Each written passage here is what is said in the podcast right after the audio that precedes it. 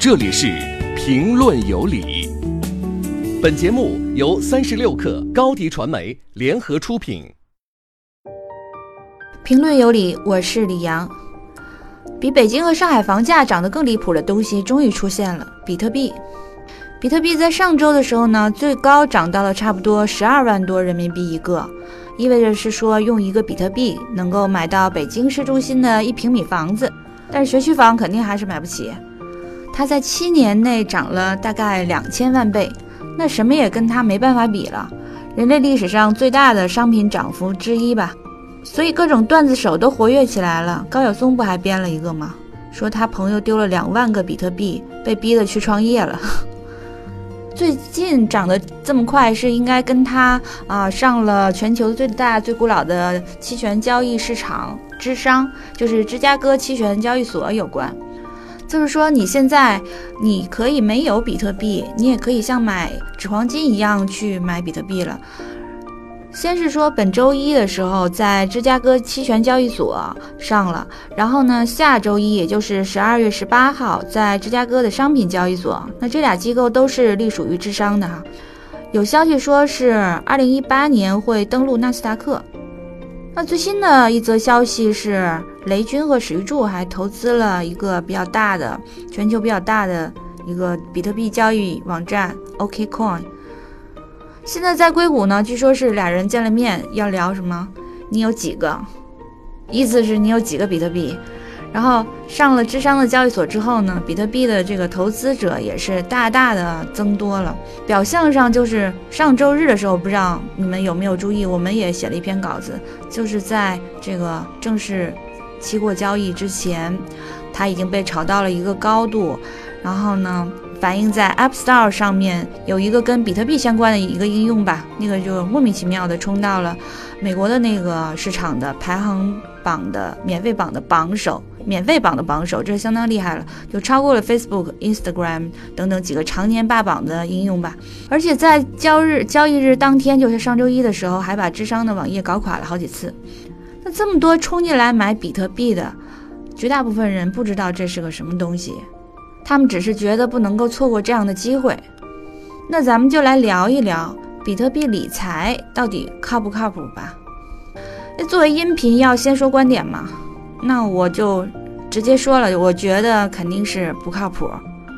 这个结论本身倒不新鲜，但是我们关键在于下面有一些分析，你也可以听一听，maybe 你觉得听完了以后有不同的见解，还是可以进的哈。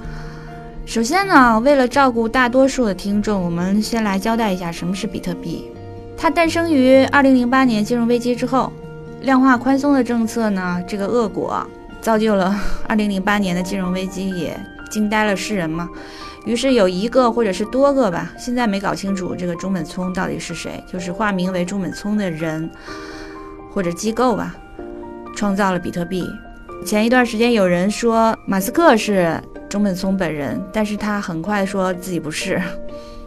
简单的讲呢，它是一种 P2P 形式的数字货币，或者说技术，它可以绕过中介机构或者是监管方。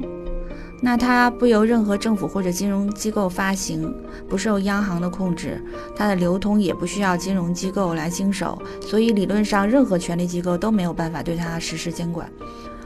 比方说，之前啊闹得最凶的 ICO，实际上就是基于比特币作为支付的另外一个衍生物吧。这个你们可以去查看我之前的有一个专门讲 ICO 的一期。嗯，那你看到中国政府实际上对待这个还是蛮严格的一个态度，但啊，我们说的它没有办法去实施监管，就是这个意思，就是比特币现在涨得还是蛮凶的嘛。那我们知道，像支付宝或者是银行这样的第三方机构的存在，它是为了什么呢？其实就是为了解决点对点交易的时候存在的信用问题。那怎么说？比如说你买一个东西，然后我付给你钱，但是我也不知道你是谁，是一个陌生人。然后那如果我们见面交易的话，是可以一手交钱，一手交货。还可以存在验货的这个这个环节，但是如果是在呃电子商务上去去进行这个怎么办呢？所以出现了支付宝这样的东西嘛。那最早先银行其实它的出现也是为了解决这个问题嘛。但是基于区块链的比特币呢，它能够实现点对点的应用，就是因为它借助一个啊，存在于互联网上的公共账目去做公开的验证，当然是加密的过程了。这个公共的账目呢，就是我们常说的区块链。区块链本身是一串使用密码学相关联所产生的数据块，每一个数据块当中呢，包含了多次比特币网络交易有效确认的信息。那你就可以这样简单理解吧，就是区块链上面的信息一旦经过编辑就没办法修复，所以谁也做不了手脚。它不像是说，呃，正常是说，比如你把它修改从零修改到一了，然后呢，它现在状态就是一，而是说它连修改的这个过程它也会记录，你大概这样理解吧。所以说，嗯，它可以实现一种去中心化吧。那人们要。必须得通过挖矿才能够创造创造出比特币。在挖矿的过程当中呢，这挖矿是打引号的，在挖矿的过程中，机器的运算能力会被用来进行数学计算，并且在公共账目上做刚才说的那个公开验证，然后使交易生效。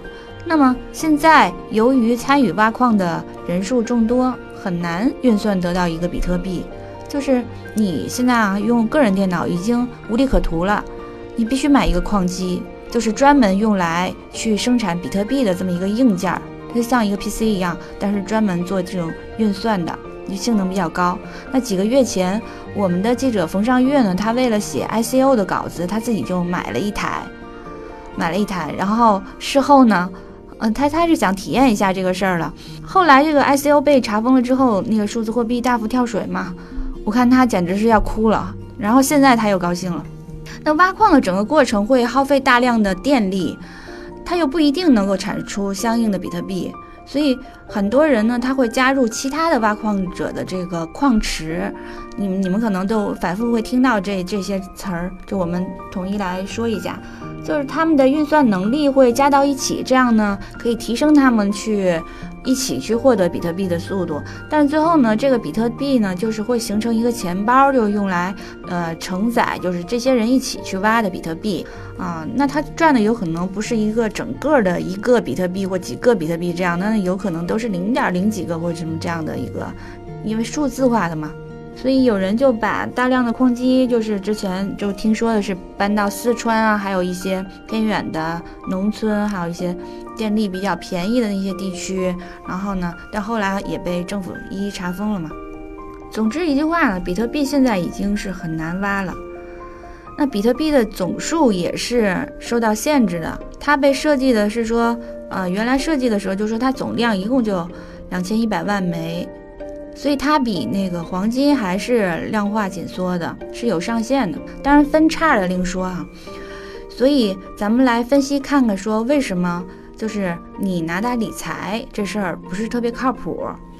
它不是像金子一样稀有吗？是吧？那第一点，价值，比特币的最大问题是没有人知道它的价值是多少。对于一个商品来说，价是卖家定的，值不值？则由买家来评定。那有人为当前出现的定价泡沫和众人追捧的这个热潮的现象来辩护，说，嗯，比特币其实现在不就像当年的电呀、电话、互联网这些事物刚刚出现的时候，都裹挟着巨大的泡沫。那比特币有什么问题？没什么问题。但是比特币的问题在于什么？就假如拿它和电这个事物，以及是说拿它跟。那个郁金香来做比较的话，它显然是更像后者，因为它本身并不创造财富，这一点就非常像，就是十七世纪，啊，荷兰的那个郁金香，它是郁金香泡沫是一个全民的投机运动嘛，那这个事物本身呢，并不并不是会因为它稀缺它就值钱，而是要看它本身的价值。假如它能够像黄金一样为世人所接受，为全球的人接受作为一种货币存在，那它就有价值。但是，假如没有人接受它，它也就没有任何价值。它仅仅是一连串的零和一的数字组合。那么，它是否能够成为真正的货币呢？我们说现在还看不到太多的可能性。尽管是日本和欧洲的部分国家已经宣称呢。可以支持比特币来支付，啊，比如说他在二零一三年的时候吧，也的确是被啊部分的一些机构视为电子商务的一种未来的支付手段了。但这项事务很明显推广不开。比如说吧，当年你用一枚比特币买一杯咖啡，那你今天是不是后悔死了？就即便是你当时用一美元买到的比特币，然后去购买了一杯价值两美元的咖啡，可以让买咖啡的人获得一美元的资本收益，并且让咖啡店获得两美元的毛收入。但是，你这样一直计算资本的收益也是非常麻烦的事儿，所以这一点也阻碍了比特币的流行。但凡货币，它都有三个功能：储值、支付、计价单位。那比特币它自身的价值不稳定，忽上忽下的，这就意味着是说，没有人敢用它去做这些，去行使这些功能。这三项功能它都没办法很好的去承担。所以说，我们来到第二个原因，我们来看风险。那大投资家查理芒格他提到的那一系列的投资的准则当中呢？风险是他首先会提及的，所有的投资都是从测量风险开始的。你包括这些年来，巴菲特的那个伯克希尔，其实他做的事情就是通过把赌注啊压在他有把握的事情上，可以这么抽象吧，就是通过这件事来挣钱。但是现在你聚焦到比特币这个事儿上，就谁能够声称自己对比特币有把握呢？所以它更像一种投机的行为，这种风险还体现在宏观的层面。我们知道，货币其实代表了一种信心。你比方说纸币，它就一张纸啊，它本身没有价值，它的价值就是国家主权作为后盾。那经济蓬勃、财政的实力雄厚的国家呢，那它的货币就是主要体现人们对这个货币有信心嘛，所以它货货币就坚挺。但是比特币它代表的是一种极客的精神，它是有点像硅谷的那种做到极尽的那种极左的那种精神吧，就甚至是贯穿一种理想主义的乌托邦和无政府主义。货币千年的历史告诉我们呢，政府不会对控制货币权善罢甘休的。这件事儿你在中国是会有更直接的一个体现，就是连。金融业都要把在手里控制的如此之紧呢，控制在国家的手中，所以就根本不要提，就是说你还想去掌握货币的定价权，这个是不现实的。所以这些的都是摆在比特币成为货币这个事儿面前的现实。那从安全的角度讲呢，多个比特币平台网站都发生过。比特币被盗的情况，比如说日本的交易商有一个交易商很大的，他在二零一四年的时候被黑，然后八十五万个比特币被盗，损失了数亿美元吧，当时是数亿美元，那现在看那就更多了，最终他破产了。所以说，缺乏国家机器和法律作为后盾，比特币比纸币还难保存安全。